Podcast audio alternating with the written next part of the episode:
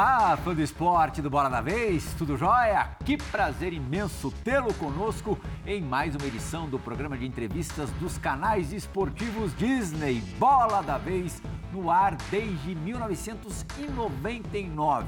99, um ano antes da nossa convidada de hoje resolver decidir ser árbitra de futebol. É, depois ali de toda a formação, isso se deu de forma mais efetiva em 2007, quando a Edna Alves Batista passou a fazer parte do quadro de árbitros da Confederação Brasileira de Futebol. Só que daí, Renata Ruel, que já trabalhou com a Edna, aos 36 anos, a Edna resolveu realizar o seu sonho, ou tentar realizar o seu sonho. Queria ser árbitra central Aí teve que andar é, algumas, alguns passos para trás, é, fazer a formação de árbitra e hoje, 2023, está prestes. Na verdade, quando esse programa for ao ar, ela vai ter acabado de chegar na Oceania, na Austrália, em Sydney, para apitar sua segunda Copa do Mundo feminina. Eu vou falar, é, Breiler Pires, que também faz parte da bancada hoje alguma das, algumas das marcas expressivas importantes, algumas únicas da nossa convidada Edna Alves Batista. Primeira mulher a apitar uma final de Campeonato Paulista, primeira mulher a apitar um derby, primeira mulher a apitar Copa Libertadores, primeira mulher a apitar Mundial de Clubes, masculino, né? No caso, é, só existe o masculino, não existe o feminino. Existe só também, masculino, né? Só o masculino. É, mas tem alguns torneios ali, ali semelhantes. É, e agora já apitou Jogos Olímpicos também, os últimos em, em Tóquio. E agora partindo é, para mais uma missão, Edna. Te agradeço demais pela vinda ao Bola da Vez.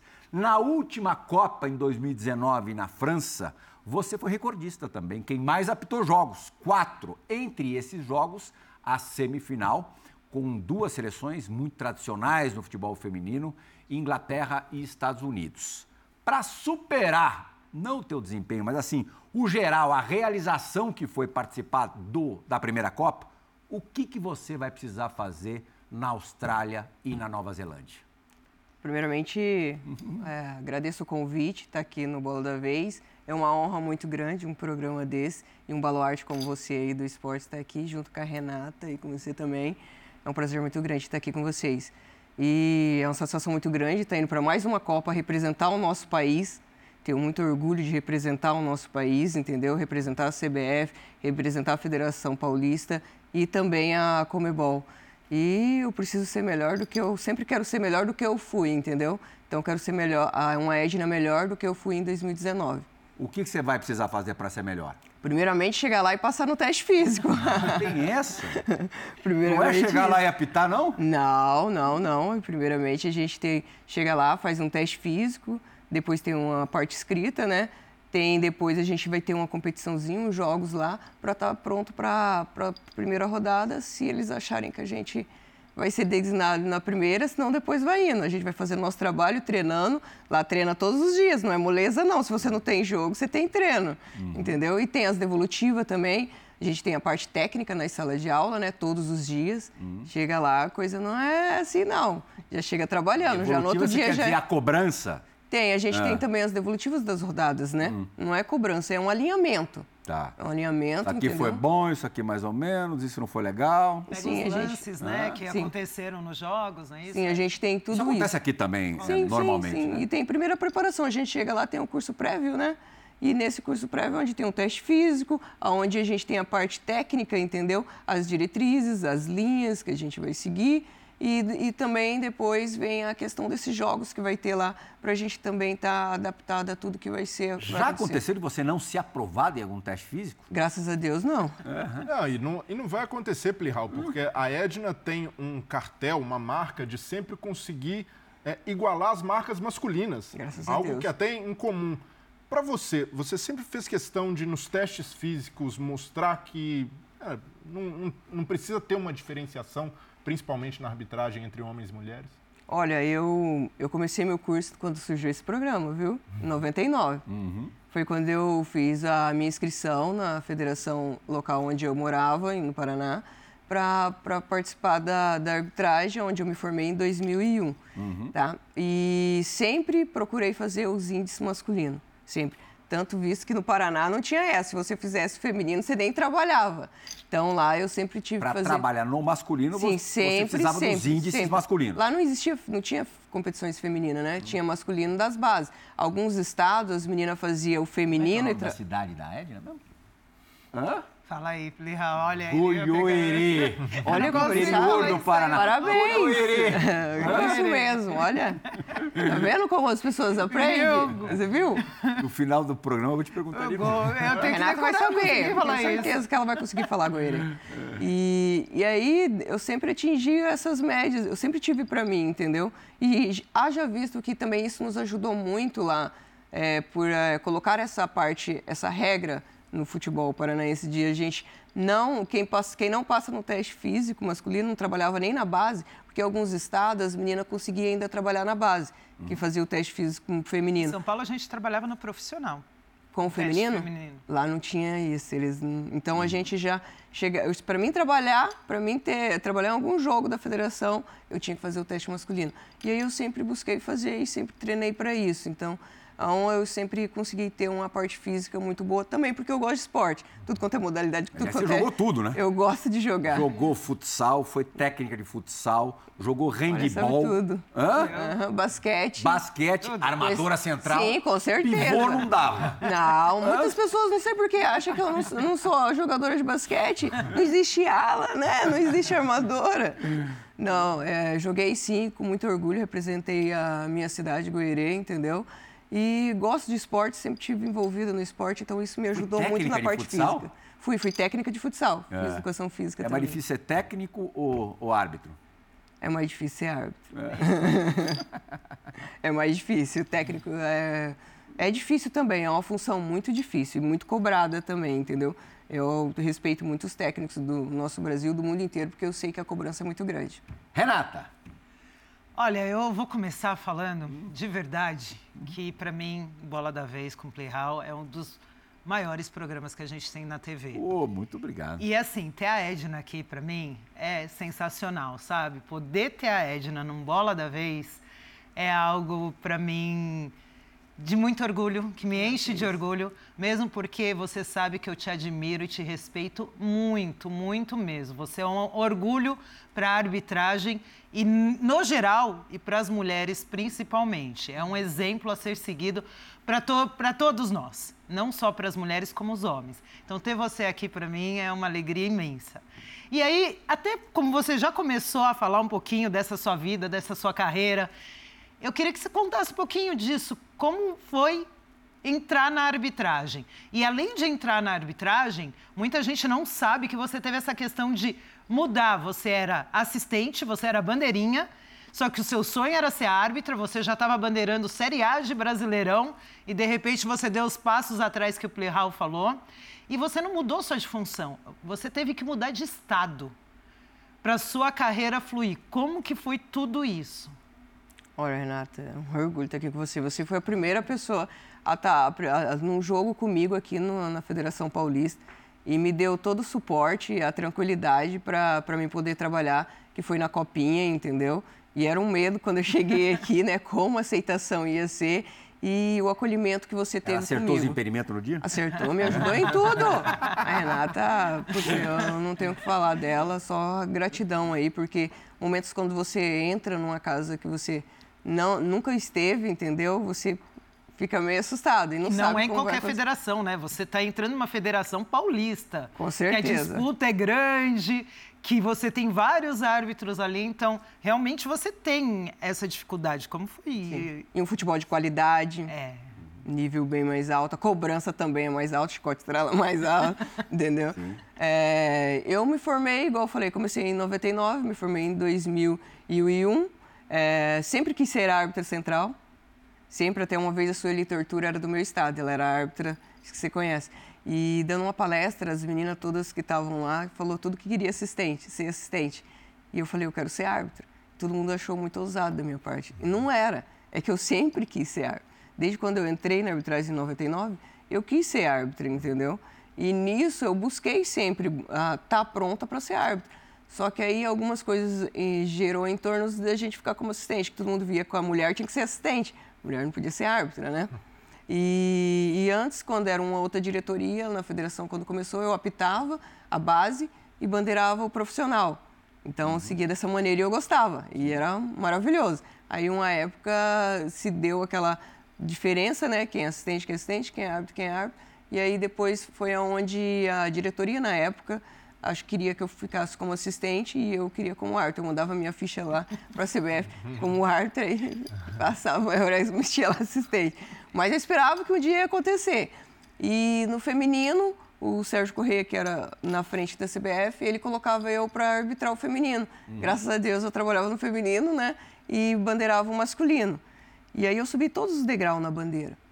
Eu trabalhei na base, aí fui, fui no aspirante, aí a gente, aí vem na D, aí vem na C, aí vem na B e vem na A. Chegou tão esperada a A. Aí trabalhei como assistente na A e fiz grandes jogos, graças a Deus. Tanto na B eu fiz naquele ano, ano que eu fiz 2013 a final da B, que estava o Palmeiras até. Verdade. A gente fez a, eu fiz a final da B e aí trabalhei um, aí na A. Uhum. E num rap que eu estava com o Sérgio Correia, as meninas e a Neuza, e aí surgiu a conversa entre eu ser. Ah, você conhece a, a Neuza falou, você conhece, já viu a Edna pitando pro Sérgio? E ele falou assim: não, eu não vi, mas muita gente fala bem. E aí, numa, nessa conversa, o Sérgio perguntou para mim, mas por que você não quer ser árbitra? Eu falei assim, eu quero ser árbitra. Eu falei assim, mas então por que você não é? Eu falei assim, não, é, eu vou conversar. Aí ele conversou sobre o que precisaria conversar com a minha federação, para a minha federação mandar meu nome como árbitra central, uhum. para mim poder entrar na relação como árbitra central. E aí ele me falou, mas você vai ter que começar tudo de novo. Você já tudo, subiu. Tudo de novo? Tudo. É do zero? É do uhum. zero. Caramba. Ele falou, falou, assim: você já subiu todos os degrauzinhos, você está na A hoje, na Elite. E é difícil chegar é, na A. É difícil porque todos os jogos que você vai indo, você tem uma pessoa que está ali te acompanhando. Sim. Tem uma pessoa que vai no estádio só para nos observar. E dar a nota e pontuar o que você acertou, o que você errou. Antigamente era assim, hoje já tem o de vídeo, a gente tem um analista de campo e um analista de vídeo. Antes a gente tinha um que ia lá no campo de jogo e anotava tudo e, e depois você tinha sua nota lá.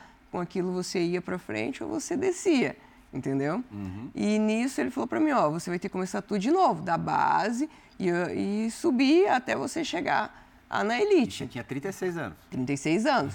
E quando ele falou para mim assim, não, se você quiser, eu falei, não, eu quero. E ele falou, não, mas vai, vai custar isso, você vai ter que descer. Não, não, não, eu quero. O processo todo levou quanto tempo? Desse, de eu chegar, eu é. entrei em 2014, né? 2016, 2016, 2017 eu estava. Eu já comecei no outro ano a trabalhar na base, uhum. mas no profissional 2019. Uhum. Aí 2019 Primeiro eu cheguei na Série A. De série A. 2019. CSA e Chapecoense? Goiás. E Goiás. Goiás. Uhum. CSA e foi, Goiás. Foi em 2019. Em Alagoas. Isso mesmo. É. Aí dessa de 2013 ali para 2014, né? Eu saí dali e aí ele falou isso para mim eu não queria nem saber. Eu falei, eu vou seguir meu coração, seguir meu sonho. Ele estava me dando uma oportunidade claro. e eu não podia deixar escapar. E muitas pessoas vinham, você tem 36 anos, você não vai conseguir chegar. E eu falei, não importa, porque eu sempre tive um sonho. Desde quando eu fiz meu curso, eu falava que eu queria apitar um jogo da Série A. Eu ia apitar assim, eu andava às vezes 100 km, 200 km de carro e voltava para minha cidade de noite. E aí ficava olhando o céu, caía aquelas estrelas, a gente ia essa manhã inteira, e, fazendo, e fazia pedido. E toda vez era a mesma coisa, apitar um jogo da Série A, apitar um jogo da Série A. E eu sempre busquei isso, entendeu?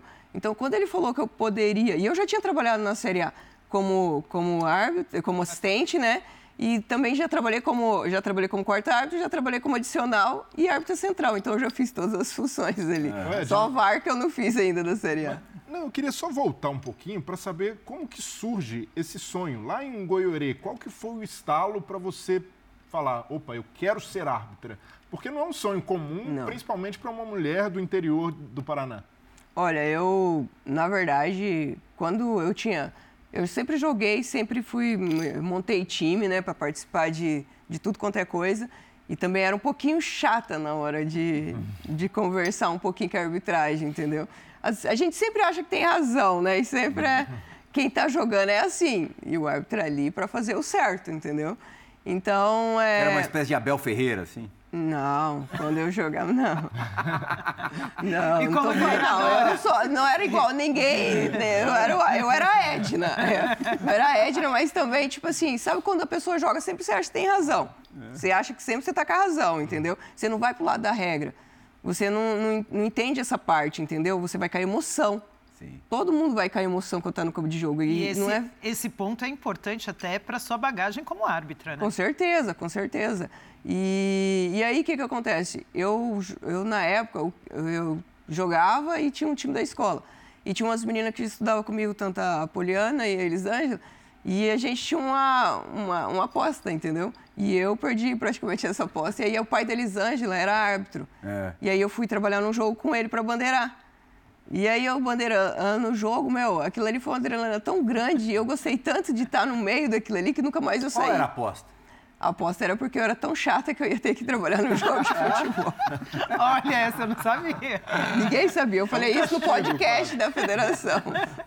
A gente tem algumas perguntinhas gravadas pro, pro programa de hoje. A primeira delas, já que você gosta de um recorde, vem de um brasileiro recordista em participações em Copa do Mundo. Nosso comentarista Carlos Eugênio Simon, três Copas do Mundo seguidas, você ainda pode alcançar o Simon, não pode? Amém. Amém. Se Deus quiser. Já, já tá praticamente garantida, tá, tá garantida na segunda. Ah. Esse teste físico aí não vai ser empecilho. Ah, você tá dentro. Amém. E vai estar cinco jogos, um a mais do que.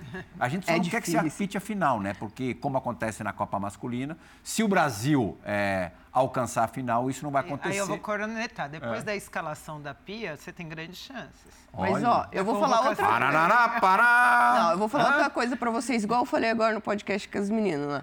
É, torce pra seleção brasileira. Eu, a Neuza, a Leila e a Daiane somos seleção brasileira de arbitragem. Ah, tá então a gente vai fazer um pacto, igual eu fiz com eu faço com o pessoal. Não importa quem vai, qual seleção vai estar na final, mas a seleção brasileira vai estar na final. Pelo menos uma, né? Pelo menos uma. Vai tá. Tipo assim, pensa positivo, vamos pensar positivo. A seleção brasileira vai estar na final. Tá pode ser tantas meninas como pode ser nós também. É. Eu torço pra elas também. Também. É minha seleção. Mas pra quem que você torce primeiro? Eu coloco na mão de Deus, Deus sabe o que faz. Certo. Ah, é. Vamos ouvir a pergunta do Simon? Olha para aquele monitor ali, ó, que ele vai te fazer uma perguntinha. Olá, Pirral, Renata, todos que estão fazendo o programa. E um abraço especial para Edna, a bola da vez. Edna, parabéns pela tua carreira, por tudo que você conquistou, pelo que você vai conquistar. Você é uma árbitra competente, com bom condicionamento físico, inteligente, que na minha opinião, entre árbitras e árbitros, você está entre os três melhores do país. Isso é fruto do seu trabalho. E eu queria saber de ti, você contar para nós, o futebol é um meio extremamente machista. E como uma mulher chega no topo da arbitragem brasileira? Boa Copa do Mundo, arrebenta lá, um forte abraço. Ai, que legal isso que Que isso, hein? Top 3. Admiração, viu? Subiu É, no pódio pô. do Simon, hein? Sim, esse Hã? cara aí, tipo assim, não, e três Copas do Mundo, quem é, meu, é um cara que nós temos que respeitar muito. Levou muito o nome do nosso Brasil. Sim. A gente tem que ter orgulho, porque não é fácil estar numa Copa do Mundo e levar o nome do nosso país. E se torna muito pesado a partir do momento que um cara desse faz tanta história assim. É, eu amo apitar futebol e os meninos, os, os atletas, tanto os dirigentes, me respeitam, graças a Deus. Mas porque eu coloquei esse respeito. Porque a gente acerta no campo de jogo. Muita gente às vezes fala assim: ah, o jogador te respeita, o jogo é fácil. Eu faço respeitar dentro do campo de jogo apitando corretamente. Vou errar, vou errar. Igual eles erram às vezes um passe, um gol, entendeu? Mas eles sabem que eu estou ali para acertar. E, e o jogo, às vezes, não é só você. Eu estava conversando com a Renata. Não é só você meter cartão, expulsar, entendeu? Não é só isso. Às vezes, uma palavra, uma, maneira que você fala com o jogador, você controla ele, entendeu? Porque o futebol, eu sempre falo para eles, gente, futebol é bonito quando a arbitragem não aparece e tem um excelente espetáculo. Sai gols bonitos, entendeu? Aí os caras estão ali para isso. O público quer o quê? Ele quer ver o quê? Ele quer ver um bom espetáculo. O que é um bom espetáculo? É gols bonitos, é lances bonitos. Então, eu sou muito grata por estar nesse mundo do futebol e por as pessoas aceitarem da maneira que a mulher está vindo, entendeu? E não é de graça. A gente se dedica muito mais do que vocês. A gente, quando nasce, ganha uma boneca e vocês ganham uma bola. Então, olha como a gente tem que aprender bem mais. A parte física também. E nós amamos o futebol igual vocês. Ninguém quer andar na frente nem atrás, a gente quer andar lado a lado com vocês, porque nós amamos esse esporte, entendeu? E está no nosso sangue. E é o Brasil, gente. O Brasil, todo mundo. Você já deu um futebol. cartão vermelho para boneca e pegou a bola. É, não, brinquei de boneca também. Uhum. Mas aí também gostei da bola. A gente Agora, Edna, as duas coisas. É, a gente à distância nota que, notava mais, por isso que é, eu vou te fazer essa pergunta. Os caras eram mais malas, os jogadores, com você do que com os árbitros. Você é, vem notando alguma diferença no comportamento dos jogadores com você, justamente por esse respeito que você já impõe há bastante tempo? Olha, é quando é a mesma coisa a primeira vez que você vai fazer qualquer coisa. O jogador nunca viu uma mulher trabalhar no jogo dele. Ele nunca teve uma mulher trabalhando. Principalmente isso acontece nos primeiros jogos que eu vou, dos primeiros atletas que não têm esse contato. Não, entendeu? algumas gerações não tiveram, porque a última tinha sido a Silvia Regina, isso. 14, 14 anos antes de você. Quase uma isso. década e meia. Isso mesmo. Então, é. aí existe um pouco desse, sabe? Será que ela sabe mesmo? O teste, Entendeu? Né? O teste. O homem já tem o selo de qualidade. A mulher não tem ainda no futebol. Graças a Deus a gente está conquistando, entendeu? Com muito trabalho e dedicação. E porque também tem homens de coragem que nos dão essa oportunidade. Porque não, se não tiver esses homens que dão oportunidade para nós, que nos escalam, nós nem podemos ir lá e mostrar o nosso trabalho e a nossa capacidade, entendeu? E quando você entra dentro de campo de jogo, claro que a pessoa fica assim, qualquer pessoa, qualquer pessoa que for na sua casa trabalhar, que você não, não conhece, você vai ficar, não vai ficar meio assim, Será que vai fazer direito? Será, será que conhece o que está fazendo? Será que tem conhecimento? Entendeu? E aí depois quando Mas você também vem... não tinha o lance da intimidação?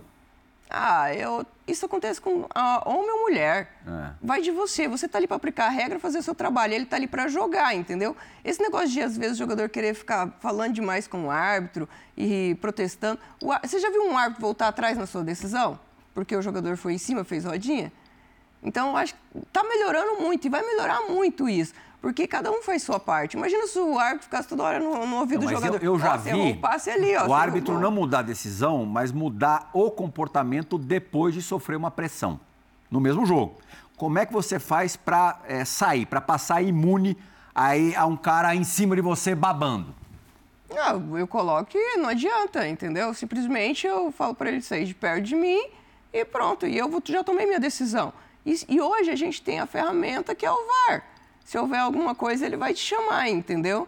Então, é, simplesmente as pessoas têm que respeitar a função do outro e o trabalho do outro. A partir do momento que isso ficar mais acontecer de uma maneira mais suave, entendeu? Que hoje às vezes eu sinto que melhorou muito do que era antigamente. Temos muito que melhorar, temos, mas estamos melhorando. Eu estou lembrando agora recente, uma imagem recente do Luiz Castro, é, completamente é, descontrolado, é, em cima de você, para aquilo não influenciar o restante da sua arbitragem naquele dia, como é que, que técnica que você te, se utiliza? Ali, ele só poderia ter um pouco mais de calma, porque, tipo assim, é, o jogador dele estava ali para trocar perto do, do quarto árbitro. Se você não quer trocar ali naquele momento, seu jogador vai ficar lá atrás, né? Uhum. E aí ele vem. Só que nem eu sabia o que estava acontecendo ali. A hora que eu vi, estava aquela situação. E se ele tem um pouco de calma, essas, ele não precisaria ser divertido. Tipo assim, ali a gente tem que ter tranquilidade, tanto eu e ele. Ele é uma pessoa que controla a sua equipe e eu controlo a minha equipe. Se houver alguma coisa ali entre um, tipo assim, um momento que ele não queria trocar, entendeu? E o quarto árbitro não entendeu isso, eu poderia chegar ali e resolver a situação tranquila, entendeu? Mas o problema é a atitude. Você consegue se manter absolutamente tranquilo? Abstrair tudo, é, isso não, não de, nenhuma maneira te te influencia? Ah, eu. Ou te prejudica no restante do trabalho? Eu tenho que ter tranquilidade, entendeu? Eu sou uma pessoa muito emotiva, hum. muito verdadeira, muito fala até demais, fala... mas é, a gente tem que se manter sempre calma, sempre tranquilo. A gente tem que estar serena ali para resolver as coisas, entendeu? E ele é um excelente técnico, uhum. entendeu? Depois conversamos, pediu desculpa. É o momento, é porque também o campo de jogo não é uma igreja. Sim. E os ânimos é. Você tem essa compreensão? É, tenho, com certeza. É, é isso Ele... eu acho importante. Por exemplo, você, eu acho que você tem um controle de jogo sensacional. E é difícil. Eu acho que uma das coisas mais difíceis para um árbitro é ter o controle de jogo. E você tem. Você tem um controle de jogo acima da média. Como que você consegue? O que, que você faz diferença? Qual é o estilo da, da Edna de apitar um jogo que consegue trazer esse controle para o campo, para o jogo, para a partida, Edna? O que, que você sente ali? O que, que você faz para manter esse controle? Curioso que sem ser espalhafatosa, né? A Exatamente. gente não, não te vê ali muito ríspida, é sempre num ar, num ar mais sereno. Ah, eu, eu sempre. A doutora Marta, é nossa psicóloga, era na CBF e agora não me acompanha. E ela sempre falava assim, ó, que você tem que visualizar você expulsando, você dando pênalti. E eu visualizo meu jogo sempre sendo tranquilo. Ele falou assim, ah, mas está indo na contralinha dos outros. Eu falei, é porque eu sempre quis que seja tranquilo o meu jogo, sabe? Que seja um excelente espetáculo. Que eu, eu não gosto de aparecer, entendeu? E a arbitragem, quando ela passa desapercebida, é que foi tudo bem, entendeu? E, e nisso, eu, dentro do campo de jogo, eu tento ver o que pode acontecer. O jogador, às vezes, ele está um pouquinho acima do que os outros, entendeu? O termômetro dele está um pouquinho acima. E eu odeio maldade no campo de jogo. Isso eu odeio, entendeu? Uhum. Eu, eu, tipo assim, o jogador maldoso, isso aí, eu, talvez porque eu Você joguei... nota fácil, percebe na hora. Ah, você tem que, você tá ali, você sente, entendeu? O que pode acontecer? O que, o que você pode fazer? Você pode cair ali, opa, se eu não posso, se eu posso evitar, eu vou tentar evitar, entendeu? Eu vou tentar evitar isso. É isso que eu gosto de fazer na partida. E, e conversar com o jogador. Às vezes as pessoas não veem, mas está o jogo, a bola rolando lá, eu vejo alguma coisa, eu passo, falo com o cara, entendeu? E converso. Porque eu quero bem pro futebol, eu não quero bem para ele. Por isso que eu não vou deixar ele cair ali. Por isso que eu falo, eu quero um excelente espetáculo. Eu não quero ficar expulsando ninguém, nem marcando pena. Eu quero o que é certo, entendeu? A gente está ali para fazer o que é certo e também para evitar algumas coisas acontecer. A gente fala arbitragem preventiva.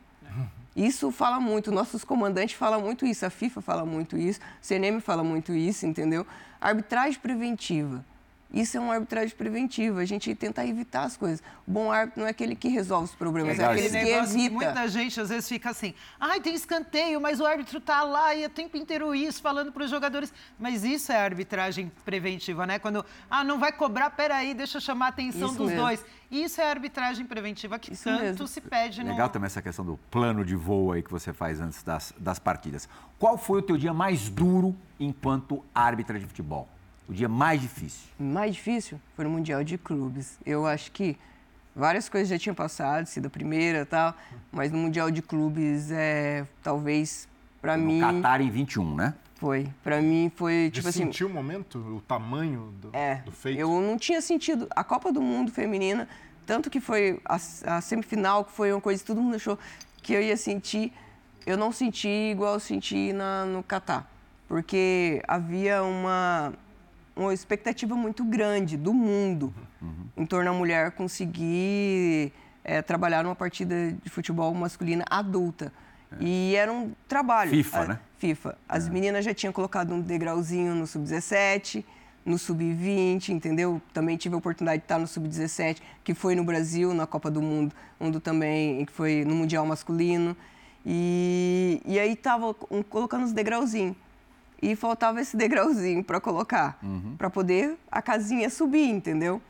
E nisso, talvez ali eu senti um pouquinho é, a responsabilidade, entendeu? Por estar ali. Colina bateu um papo com você não bateu? Bateu, bateu sim. E talvez foi o que me aliviou meu coração e, e eu consegui. Como é que foi essa? Foi um diálogo rápido, assim? Foi rápido. A gente estava no treinamento e no treinamento, igual eu falei, a gente chega lá, a gente tem parte física, parte técnica e campo de jogo. É todo dia assim. Você acha que é moleza? Você acha? Não é, vai passear, né? Lá não é passear, Eu não. acho passear. mesmo. E os primeiros dias o, é, o negócio é quente ali. É todo dia. É, Você acorda de manhã, vai pro campo, vem à tarde, vai pra sala, à noite é sala, entendeu? Depois amanhece dia, campo de novo, ovo e vai indo. E, e nisso ele chegou no campo de nos treinamentos. Eu não tava sendo aquela Edna, entendeu? E ele chegou e conversou comigo e, e falou pra mim: você tá aqui porque você merece. Eu falei assim: e vai lá e faz o que você sabe fazer. E deixa o resto comigo, desse jeito. Eu seguro a onda aqui. É. Ok? E, mas só que é uma, tipo assim, é uma responsabilidade grande e também você sabe que seus comandantes teve muita coragem de colocar ali. E você sabe que muitas pessoas, às vezes, os nossos comandantes, quando eles escalam, eles estão nos escalando e também é o cargo deles. Sim. É porque por causa de uma escala, as pessoas às vezes caem do seu cargo. Então não é tão fácil. Às vezes as pessoas acham, ah, o, o, o Senema, Ana Paula, o Colina escalou fulano porque quis. Não. O dele também tá O em dele jogo. de- também está em jogo. Então não é bem assim. As pessoas, tudo é Ô, Breno, responsabilidade. só para completar esse de o dia a mais, e o momento mais triste? O momento mais Como triste, acho que foi quando eu tive o meu primeiro erro, assim, que, que abalou um pouco na, na minha carreira, entendeu? Na minha, porque eu odeio errar. Eu odeio errar, entendeu? E por causa de um detalhe eu errei. Então, é, eu me cobro muito em todas as áreas, entendeu? E principalmente no campo de jogo. Eu me cobro bastante. Eu sou bem crítica comigo, entendeu? E busco sempre acertar. Mas a gente. Qual foi esse erro? Foi São Paulo e Novo É, Horizontino? foi. Novo Horizontino e São Paulo? Foi um Pênalti. erro de Pênalti goleiro. no Luciano não dado. É, isso foi, teve cinco lances de pênalti nesse jogo. Cinco. E um lance a gente não conseguiu pegar no campo de jogo e o VAR também não Vai, pegou. também Deixa passar. Agora, é, a tua mãe, nesse período, estava doente. Tava, minha mãe tava fazendo tratamento de É, câncer. isso, de alguma maneira, ou de todas as maneiras, é, afetou muito a sua produção naquela época? É que às vezes é, a gente não é uma coisinha separada, né? Uhum. Mas a gente Não é é, máquina. um, é um- é um todo. Eu não, sei te dizer, entendeu? Talvez um momento pode ser, mas eu, eu comigo mesmo, várias coisas ali, posicionamento, porque foi um passe rápido, entendeu? Foi um passe que a bola não cai no chão e já lança e foi saiu de um erro de passe para depois esse passe na frente. E aí eu buscando o ângulo, eu tenho a sensação, e na imagem, se você vê, eu levo para o apito, mas não tenho a certeza, porque o jogador vem na minha frente bem na hora e eu não sanciono o pênalti. Entendeu? E o VAR também não te chama. Não, ele analisou como que quem chegou primeiro na bola foi o, foi Isso o goleiro. não te isenta em nada da, da responsabilidade, da culpa? Não, a primeira responsabilidade é do árbitro de campo. É que o árbitro de campo ele gerencia a cabine, mas só que o cara tá lá e analisa. Agora, agora é mais flexível essa parte da gente falar assim, ó, eu quero ir aí ver, entendeu? Se eu tenho dúvida. Mas é um ser humano comum que tá lá ah, trabalhando, tá passivo a erro. E eu também no campo de jogo. Só que se eu falo para você assim, ó, eu vou lá ver seu trabalho, você não vai ficar, ô, pô, não confia em mim? Sim. Entendeu? Agora, tem tudo isso, você tem que confiar na pessoa Você lá declarou já que é, esse lance até provocou algo próximo ou mesmo uma depressão. Não foi uma depressão, foi tipo assim, eu foi uma coisa onde você, putz, você fica mal. Lógico que fica com um mas erro então, desse, mas assim, um erro pelo desse sua momento pessoal que você estava vivendo, É, também pelo tudo. Ou pela geladeira que te colocaram depois? Ah, por tudo, né? A gente também, é igual eu falei, a gente não é uma máquina. Tudo nos afeta, entendeu? E seguinte, da, da maneira, eh, me afetou, com certeza. O, a maneira que trataram o erro também afetou, entendeu? Igual hoje, muita gente não esquece esse lance, não esquece esse jogo. Quantas vezes, quantos lances teve, quantos árbitros errou e as Nossa pessoas nem Senhora. lembram Eu o nome do muito árbitro. Se isso. for citar os erros aqui, eu dos brinco outros muito árbitros, com dá uns aquele- três, quatro bolas da vez. Só os erros de junho e comecinho de julho. Lembra o triplo impedimento, Corinthians e Santos, na Vila, que saiu o gol? Ninguém sabe quem foi o assistente, mas quando é uma mulher que erra, fica muito mais marcado. Todo mundo fala, lembra. Mas nesse ponto eu também falo isso muito para a Edna. Eu acho muito interessante, porque às vezes a Edna tá fora da Série A do brasileiro, você fala, cadê a Edna na escala? E aí os árbitros erram um lance aqui, erram um lance lá e estão na rodada seguinte escalado na Série A. Você entra nas redes sociais e os torcedores estão pedindo a Edna Plihal. Os torcedores estão lá. Ah, mas a, a Edna errou um lance e nunca mais apitou. Por que com os outros é diferente? Você a vasculha muito volta? rede social para saber o que estão falando de você ou não? Ah, antigamente sim, hoje em dia nem tanto. Só leio mais os dos meus amigos, pessoas que, sabe? Porque eu sei que é uma crítica construtiva, entendeu? Sim. Mas Maior é. em não- Twitter. Não, eu tenho o Instagram, tudo, respondo É. algumas pessoas, porque muitas pessoas me acompanham e torcem por mim, entendeu? E aí eu respondo, tem uns até que eu, eu demoro um tempo. Aí eu já fui lá no estado, já arbitrei, a pessoa me pediu um cartão, uma camisa, e eu acabo nem, nem entregando porque eu nem li. Eu vou ler depois de um mês, uma coisa Você por conta das contou mensagens. A sua ida na Libertadores esse ano, que na como que foi? Que era o trio feminino na É. Libertadores, foi e aí até no avião, não Ah, foi, foi, a isso? gente no avião, as meninas é, falando com nós no hotel. Eu- É. A gente passou no hotel lá ah, no, no Peru e, e aí as meninas assistiram o nosso jogo, as pessoas que trabalham lá, né? E parabenizando e tudo, e feliz, entendeu? Pô, tá todo mundo feliz aqui, uma mulher Legal. apitou aqui e tal, porque nunca tinha uma mulher apitado no país delas, entendeu? E isso é muito legal, e Mas, aí... No intervalo do jogo, você busca saber é, como é que tá a tua arbitragem assim, para quem tá vendo de fora? Ah, é- Chega. Fala, os dirigentes não querem. Ah, pela, né? pela carinha Fala, chega. Edna, Os dirigentes falam que é pra de- deixar o celular desligado. Ah, mas como, né? E chega pela torcida. O. Breiler Pires está fazendo um programa? Ele tá dando uma olhadinha lá, os que os caras estão falando dos comentários. dele. Melhor não, né? Mas é, até esse ponto que o Plihal tocou, da geladeira. Você falou que todo mundo erra no futebol. De fato, um atacante perde um gol, Sim. na rodada seguinte ele se redime, marca e vira ídolo de O novo. técnico escala um jogador, aí ele entra mal, leva um. Tipo assim, tipo assim, todo mundo tem essa parte, só que o árbitro é mais cobrado, as pessoas tratam nós de uma maneira que, pô, nós temos que acertar mais do que tudo. Parece que. E não vê, vamos É colocar. lógico, é o nosso time que está em campo É, lá. mas aí você tem que fazer uma média assim, ó. Quantos passos o cara é, acertou, quantos ele errou, quantos a, a falta o árbitro acertou, ele errou. Tá escolada aí, vezes- né. Não, tipo assim, ó, pra ver, colocar numa balança. E levando em consideração que o árbitro toma mais de 200 decisões num jogo. né? Isso Mas os mesmo. chefes de arbitragem não deveriam mudar essa conduta de colocar na geladeira o árbitro? Porque isso acaba sendo muito cruel, porque a gente não sabe também da realidade de muitos. Você ficar sem apitar um tempo representa um impacto até financeiro na vida de vocês. Isso não deveria é, ir para um caminho diferente, mais construtivo para o árbitro? É, com certeza. Eu ganho, eu me dedico extremamente à arbitragem. Eu deixei toda a minha vida para me dedicar à arbitragem, para representar o nosso país bem, porque quando veio a oportunidade para a gente poder ir para o Mundial, eu chamei a Neuza, entendeu? E tinha a Tati que morava aqui, que foi que a gente veio para cá, para a gente poder. A FIFA falou assim: ó, Esse mantém. foi o trio do Mundial de 19. né? Foi. Isso. Em 2018, eu fui no meu primeiro evento da FIFA Mundial, entendeu? E aí a Karen falou: se a gente se mantesse junto, a gente tinha um futuro muito grande pela FIFA. E aí, primeira coisa que eu fiz, opa, vamos resolver isso. E aí cheguei já e falei assim, e, ó, vamos trabalhar junto. Só que eu morava no Paraná, a Neuza em Santa Catarina, a Tati em São Paulo. Como a gente ia conseguir trabalhar junto? E aí nisso eu procurei e falei assim, putz, vamos arrumar uma maneira. Aí a gente tentou Santa Catarina, mas a Tati não viria para fazer jogo ali porque ela estava prestes a casar também, entendeu?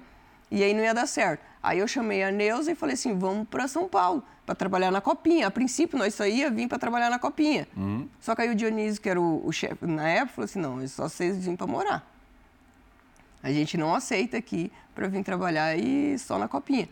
E Aí você foi aonde- para a República Federativa de Jundiaí. Daí foi onde eu primeiro convenci a Neuza, É. a Vim, que ela, dá- ela tinha um padrão lá de, da aula, ela tinha dois padrões, entendeu? E eu tinha minha empresa lá em Guairê. E aí nisso eu, a gente largou tudo e veio para cá, para se dedicar à arbitragem e buscar o nosso objetivo, que era representar bem o nosso país nas competições internacionais. E o objetivo era, desde quando eu estava com a Neuza e a Tati no processo, ir para o Mundial Feminino, ir para as Olimpíadas e trabalhar numa competição masculina da FIFA. Esse era o meu objetivo quando eu comecei com as meninas, entendeu? E graças- Gabaritou. graças a Deus, eu, eu, a Neuza pode falar assim, ó, eu convenci ela a vir para São Paulo, entendeu? E ela conseguiu fazer todos os objetivos que a gente conseguiu. Tem o lado ruim conquistar. da geladeira, como disse o Breyer agora, que é absolutamente cruel mesmo. E tem o lado bom de jogos em excesso, da boa fase. Sim. Você chegou a fazer três partidas por semana. Sim. Mas daí não é muito jogo também, não? O a gente sempre escuta precisa- jogador reclamando, jogar duas vezes por semana. É outro tipo de desgaste, mas é gigantesco também. Mental também, físico também. É, três não é muita coisa? Olha, gente- o certo seria você fazer dois jogos. Seria no domingo, entendeu? Depois na quarta, na quinta e no domingo. Porque o árbitro precisa de ritmo de jogo. É igual o jogador. Nós não ganhamos, igual ele falou, nós não temos salário. Eu queria que um dia fosse profissão. Porque se eu não trabalhar, eu não, se eu não arbitrar, eu não vou receber. Eu tenho minhas contas para pagar, meu inglês, minha fisioterapia, meu aluguel, entendeu? Minhas compras, tudo eu tenho para pagar. Lógico. E tudo coisas que eu também coloco em volta da arbitragem. Porque minha vida é arbitragem, é academia, é fisioterapeuta, é nutricionista, entendeu? É o personal, é tudo em volta da arbitragem. Para mim tá bem para quando surgir a oportunidade de lado no campo de jogo. E se você, e se você não trabalha, você também fica essa parte sem, sem cobrir. E o que, que acontece? O jogador, ele treina. Ele vai todo, quase todos os dias para treinar, não vai? A gente treina como você paga o seu treinador, entendeu? conta, seu, né? seu por conta, e você não tem aquela estrutura que todos eles têm. Sim. Entendeu? Alimentação. Alimentação, tudo, toda essa não, parte. Não tem nada pior, principalmente a família que eu diga, que é um árbitro sem escala, né? É. Sai escala e A seu gente- nome não tá Vixe. ali. Você fica. Quando você gosta daquilo, você quer estar ali no meio. E quando você não está, você fica em casa e fica estressado. Muito. Essa é a verdade. Quando seu nome não está na escala, você fica estressado. Três jogos, tá? Poderia, é muito? Pode ser muito. Mas dois jogos seria o suficiente medida. para um árbitro que, que Você não vive da pode reclamar. arbitragem, entendeu? E estiver bem também. Se você não estiver bem, com certeza você não vai trabalhar. Você não pode reclamar porque é, o, o Breler lembrou da Silvia Regina, aí a gente teve um hiato de 14 anos. É, hoje você tem muito mais jogos na Série A do que a Silvia Regina. Você é a árbitra que mais apitou na, na, na Série A masculina em todos os tempos. A Silvia, que está trabalhando ainda, ainda pertinho de você, porque ela dá aula na, no- Federação. Na federação, federação, né? é a nossa mestra VAR, lá. né? Assim, Especialmente nós- VAR, né? Sim. Ela gravou também uma, uma pergunta para você. Muito legal o vídeo dela, que a gente vai acompanhar agora. Olá, Edna. Parabéns por mais esse campeonato de futebol feminino. É tão bom representar, né? Representar o Brasil, representar a arbitragem. Eu me lembro em 2001, no meu primeiro campeonato mundial na China, eh, os torcedores aplaudiam as jogadoras e a arbitragem. Aquilo para mim foi surpreendente. Nossa, a- os árbitros sendo aplaudidos por torcedores, que novidade! Aquilo para mim era total novidade. Mas com o passar do tempo, eu vi que existe isso, essa cultura do torcedor também, tanto lá fora quanto aqui, de alguns torcedores admirarem quem está ali trabalhando.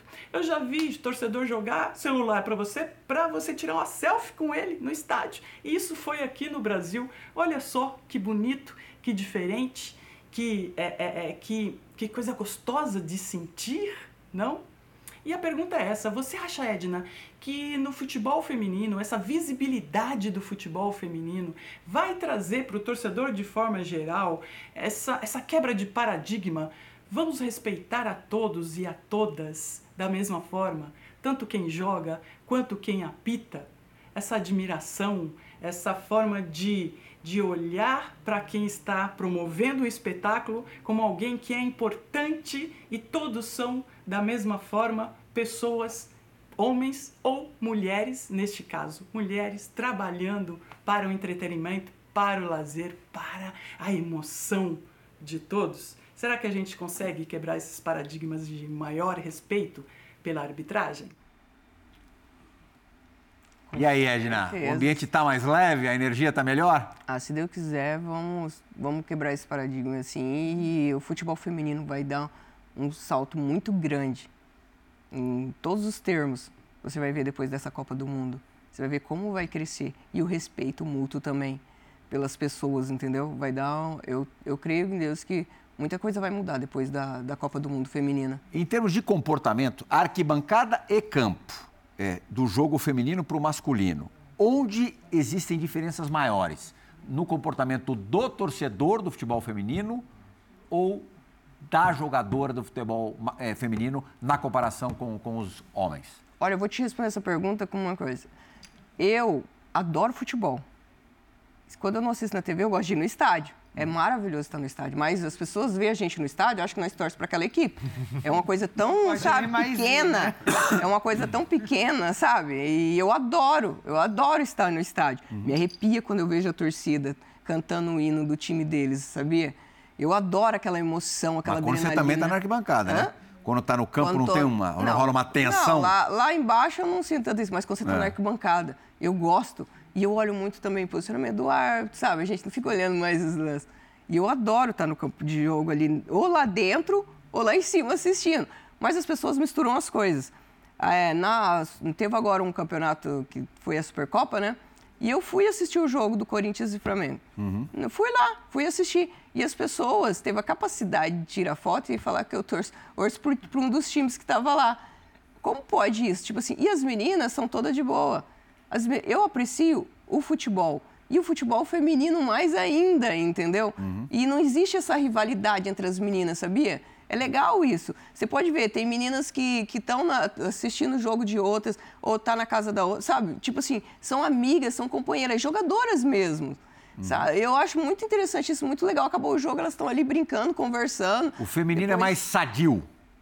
poderia ser dessa maneira a gente falar, entendeu? Não existe. A torcida também, não sei se você eh, acompanha o feminino, Sim. a torcida também pode ver, ó, a Cristiane num jogo que eu optei, ela estava tirando foto com o time lá do Corinthians. Se não me engano, ela estava no São Paulo, foi um jogo na Neoquímica Arena, uh -huh. ela fez selfies com torcedoras Isso do Corinthians. Isso mesmo, eu estava pitando esse jogo. É. E muitos São Paulinos encheu a paciência. É outro ambiente. Então, aí, tipo assim, pessoas criticaram ela. Gente, o futebol não é isso.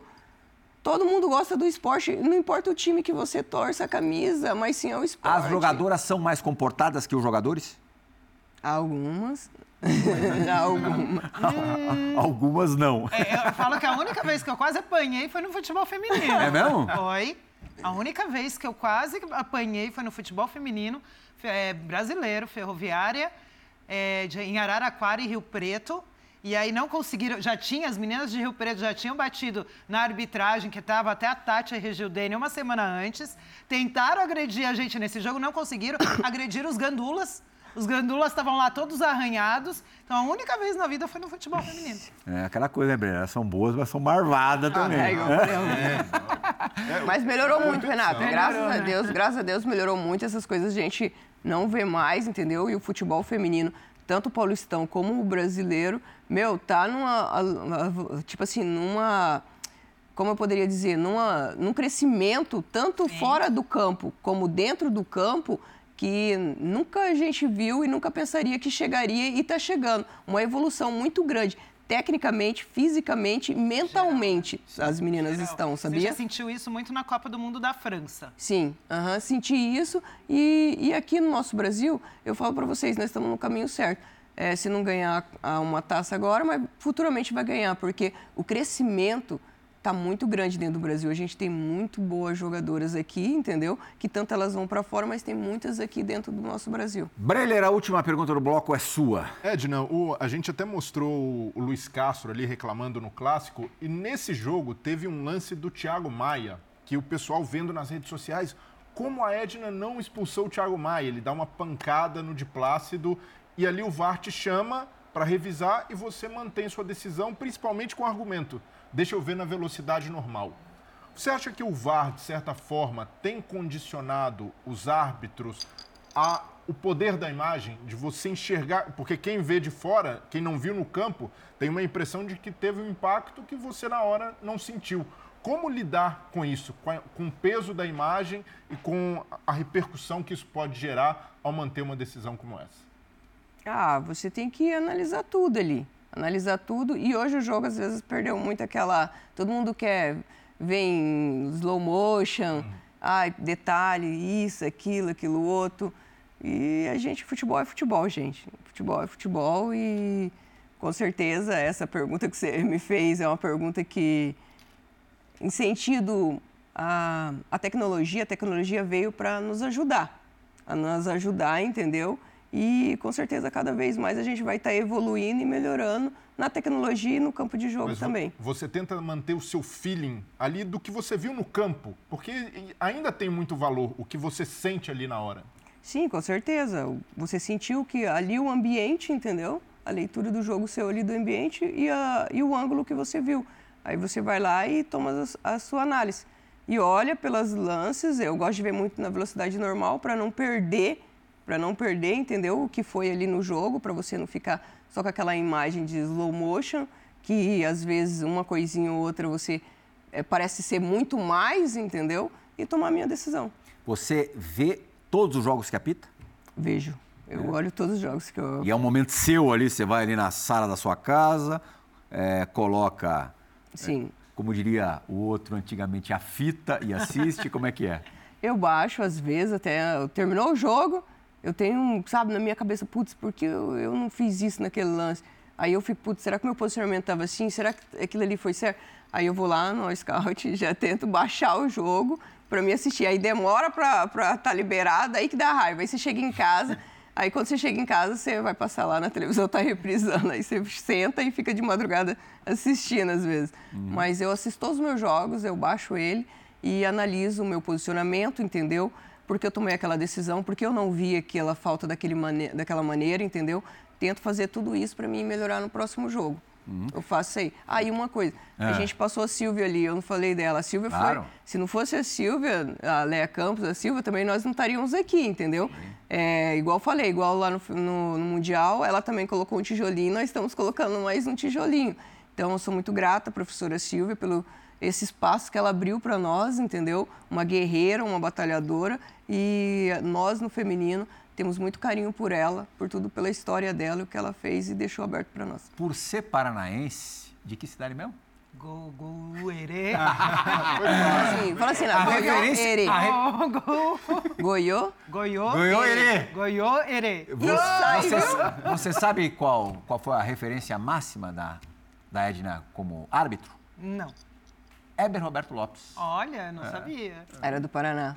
E apitava muito. E eu ficava assim, esse ó. É bom de, esse é bom de Somebody Love, de papo. E era bravo, hein? Isso, isso que é legal, porque é aquilo que eu falo, a diferença do estilo de arbitragem e controle de jogo. Sim. O Weber tinha o estilão dele de boleirão. Sim, total. E controlava o jogo é. muito bem, às vezes só com olhar.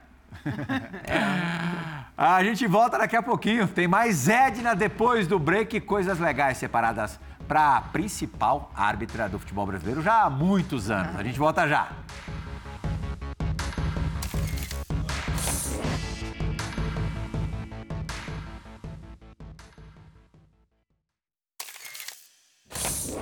Tudo bem, amigos do Bola da Vez, amigos e amigas, né? Um prazer imenso estar aqui para falar com vocês, fazer uma pergunta para Edna, essa pessoa que eu admiro tanto, já tive a oportunidade de entrevistar e essa profissional que fala com tanto entusiasmo da arbitragem é, é impressionante, né? Muito resiliente também para ter ido atrás dessa realização de um sonho de ser árbitra central. Edna, para fazer uma pergunta, eu preciso contextualizar, tá? Eu lembro que você me contou daquela vez que o seu telefone tocou, você estava no carro com a Neuza e era o Gaciba contando que vocês iriam para o Mundial Masculino da FIFA.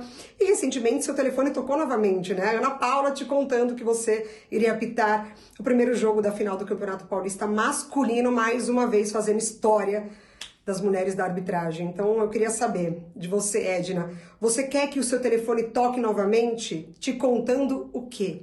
O que você, Edna, árbitra, ainda quer realizar no seu pessoal? E para a classe da arbitragem, o que, que você gostaria de realizar? Um beijo para vocês, um ótimo programa. Hum, que linda. Hum. É... Tocou e foi emocionante, principalmente a vez que o Gaciba ligou, o Mundial de Clubes, né? Uhum. Aí, essa última vez foi a Ana Paula, é, Campeonato Paulista, quem não quer? Você começa a competição, né? Você sabe muito bem, na pré-temporada e você já almeja chegar à final. E você fez um super paulista, né? Graças a Deus, fiz 12 jogos, graças a Deus, consegui entregar um campeonato limpo. Eu, falo, eu queria isso para mim mesmo. Hum. Eu me cobrei, sabe? Eu tô cinco anos nessa federação e eu, igual eu falei para você, eu me cobro muito.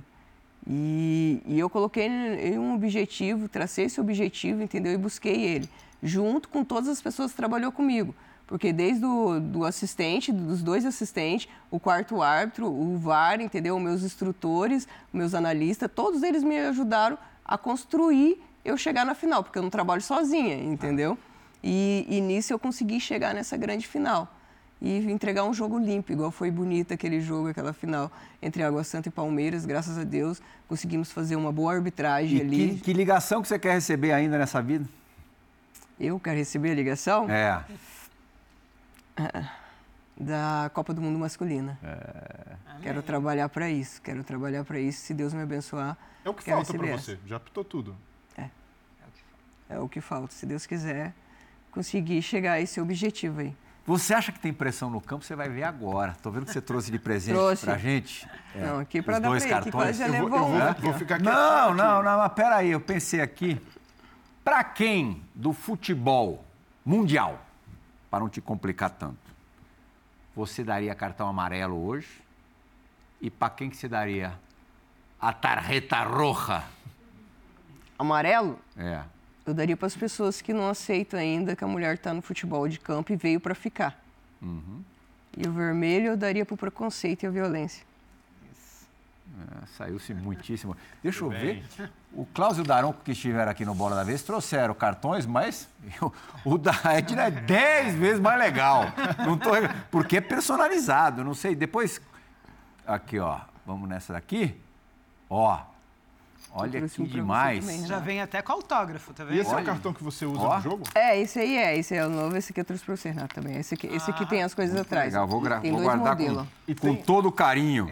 É, os Tem cartões. jogador que pede de recordação? Tem, tem sim. a- a- tem jogador que pede pros seus filhos, entendeu?